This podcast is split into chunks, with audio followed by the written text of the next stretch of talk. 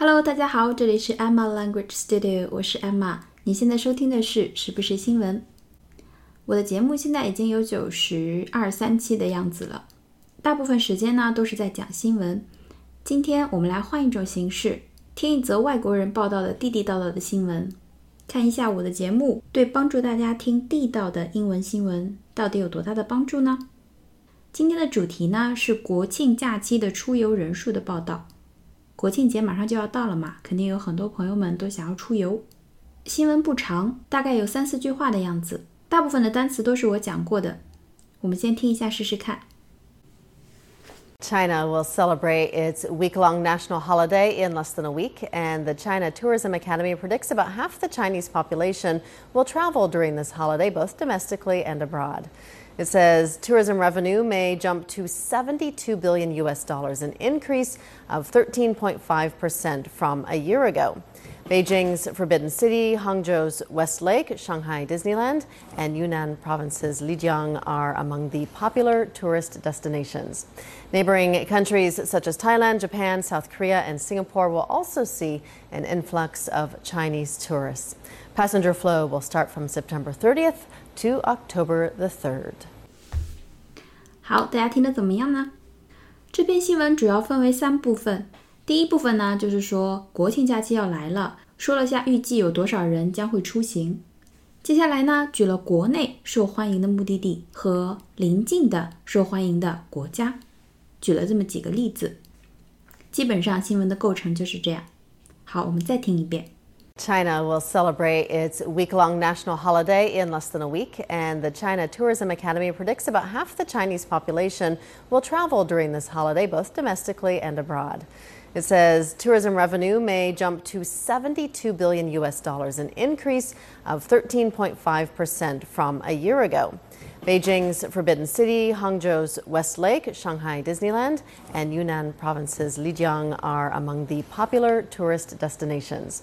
Neighboring countries such as Thailand, Japan, South Korea, and Singapore will also see an influx of Chinese tourists. Passenger flow will start from September 30th to October the 3rd. 好，这篇生词真的很少，大部分都是我们之前讲过的。我们一句一句来过一下。首先，第一句他说 ，China will celebrate its week-long national holiday in less than a week。这句很简单，他说中国将要 celebrate 庆祝 its 他自己的 national holiday，就是国庆嘛，国庆。好，前面有一个形容词叫做 week-long，week-long，这是一个复合词，week 就是周。 那么一个连字符后面有 long，就是多长时间多久的那个词，所以 week long 就是持续一周的这么一个意思。week long national holiday 就是持续一周的国庆假期。那么 in less than a week，也就是说还剩不到一周的时间就要迎来长达七天的国庆假期。in 加上时间表示在那段时间之后。在那段时间之后，比如说，我将在三天之后见你。I will meet you in three days。好，下一句，and the China Tourism Academy。好，这就是一个机构的名字，它就是我们国家的中国旅游研究院。中国旅游研究院 Academy，我们在奥斯卡奖的时候讲过，A C A D A M Y，A C A D A M Y。它指的呢，就是艺术啊、文学啊、科学啊等等领域的研究院、学会、研究院、学会。还记不记得 Academy Award？Academy Award 就是奥斯卡金像奖，奥斯卡金像奖。所以 China Tourism Academy predicts 就是说中国旅游研究院预测、预计 predict，P R E D I C T predict，P-R-E-D-I-C-T。Predict 也是我们讲过的一个比较重要的动词。那么它的名词形式呢？Prediction，prediction 是可数的。所以，and the China Tourism Academy predicts，他们预测大约有多少人呢？About half the Chinese population，中国人口的一半，也就是大约六亿人，六亿人次，will travel during this holiday。 将会在国庆假期出去旅游。好，后面 both domestically and abroad, both domestically and abroad. Domestic 也是我们之前讲过的。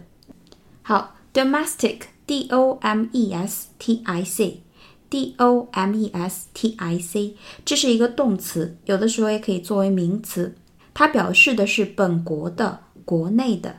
比如说国内的航班，航班还记得吗？flight，flight，所以国内的航班就叫做 domestic flights，domestic flights。它还可以表示家用的、家庭的，比如说家政服务就可以叫做 domestic service，domestic service。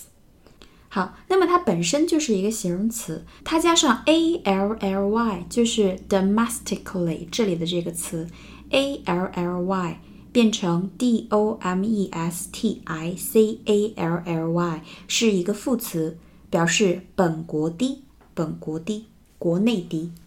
所以在这里，travel domestically 就是在国内旅游。这个副词是修饰前面的 travel 这个动词。那么同样的，abroad 也是一个副词，跟 domestically 一起来修饰 travel 这个动词。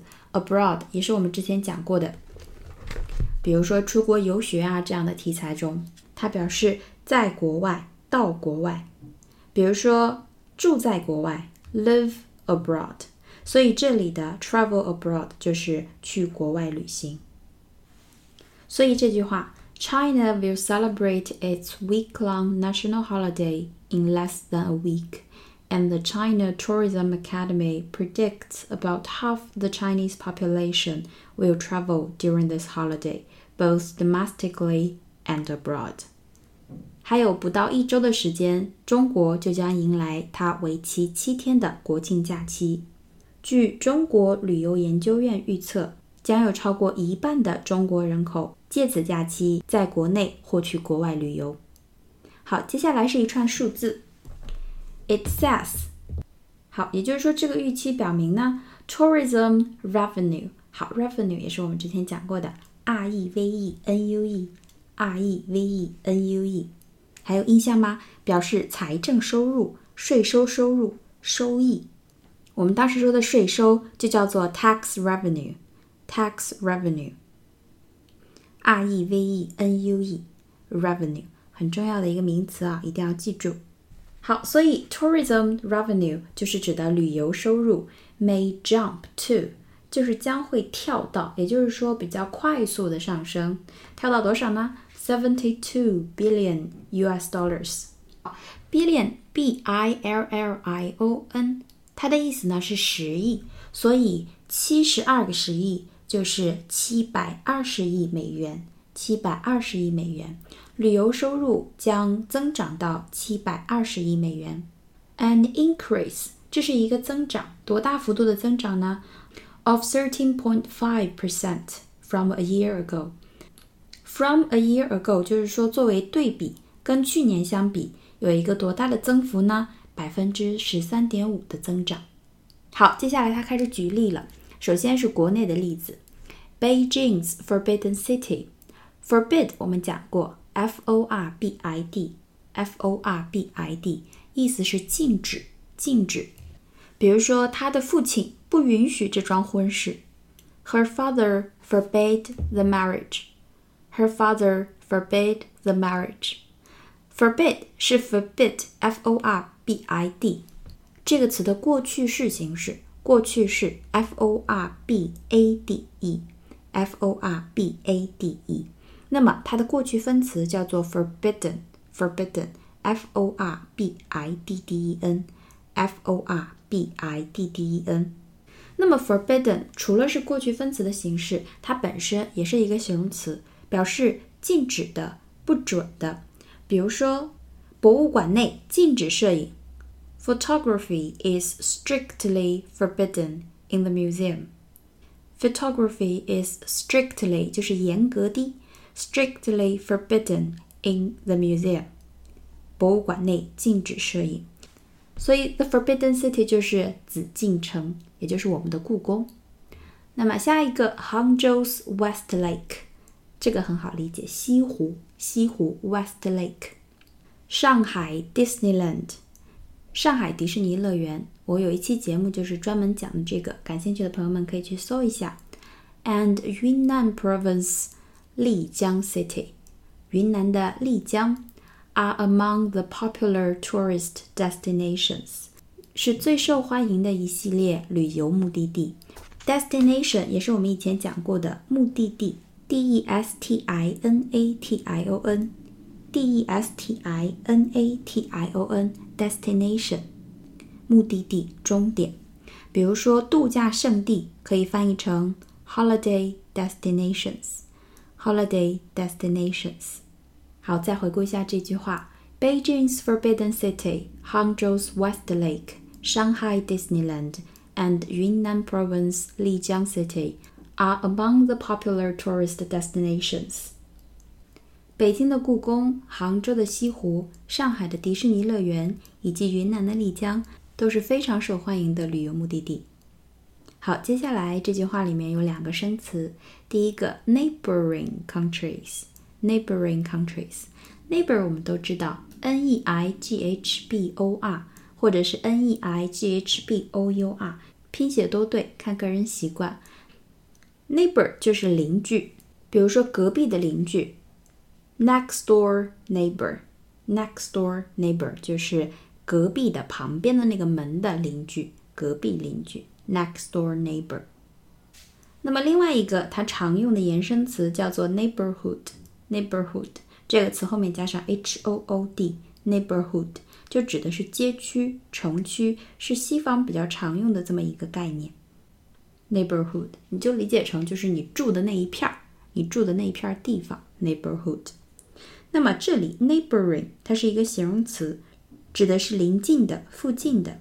比如说附近的房子 ，a neighboring house，a neighboring house。所以 neighboring countries 就是指邻近的国家，离我们比较近的几个国家。比如，such as Thailand，T H A I L A N D，泰国；Japan，日本；South Korea，韩国；and Singapore，新加坡；S I N G A P O R E，S I N G A P O R E，Singapore。这几个国家，we also see an influx of Chinese tourists。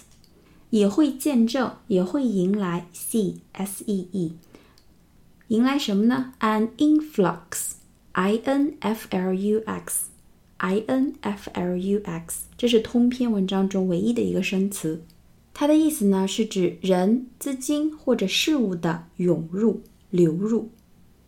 所以，an influx of Chinese tourists 就是中国游客的涌入，中国游客的大量出现。好，再看一遍这句：Neighboring countries such as Thailand, Japan, South Korea, and Singapore will also see an influx of Chinese tourists. 离中国比较近的几个国家，如泰国、日本、韩国和新加坡， 也将会迎来大批的中国游客。好，最后一句：Passenger flow will start from September 30th to October 3rd. Passenger flow F L O W，它比较基础的意思呢，就是指流动，流动。比如说，呃，流血就可以说是 flow of blood，flow of blood。那么，比如我们平时说的思路，文思如泉涌，这个涌也就是这个 flow，F L O W，它可以做名词，刚才我们说的那两个意思，也可以做动词。所以，passenger flow 应该就是游客潮，游客潮，人流。将会从什么时候开始呢？Will start from September 30th，就是从九月三十日开始，to October the third。也就是说，九月三十到十月三号是客流高峰期。好，这样讲下来，是不是清楚了很多呢？我们再听一遍。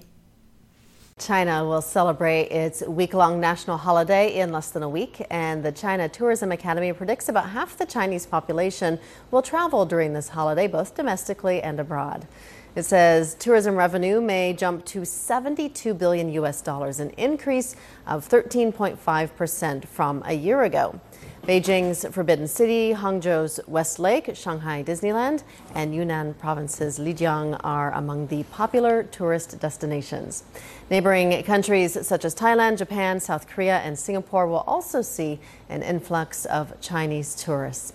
Passenger flow will start from September 30th to October the 3rd. 好，那么今天我们的节目就是这样，希望大家还喜欢这种形式。如果你喜欢我的节目， 请帮我点赞或是推荐给身边的朋友们哦，感谢大家的支持。那么我们下期节目再见啦，拜拜。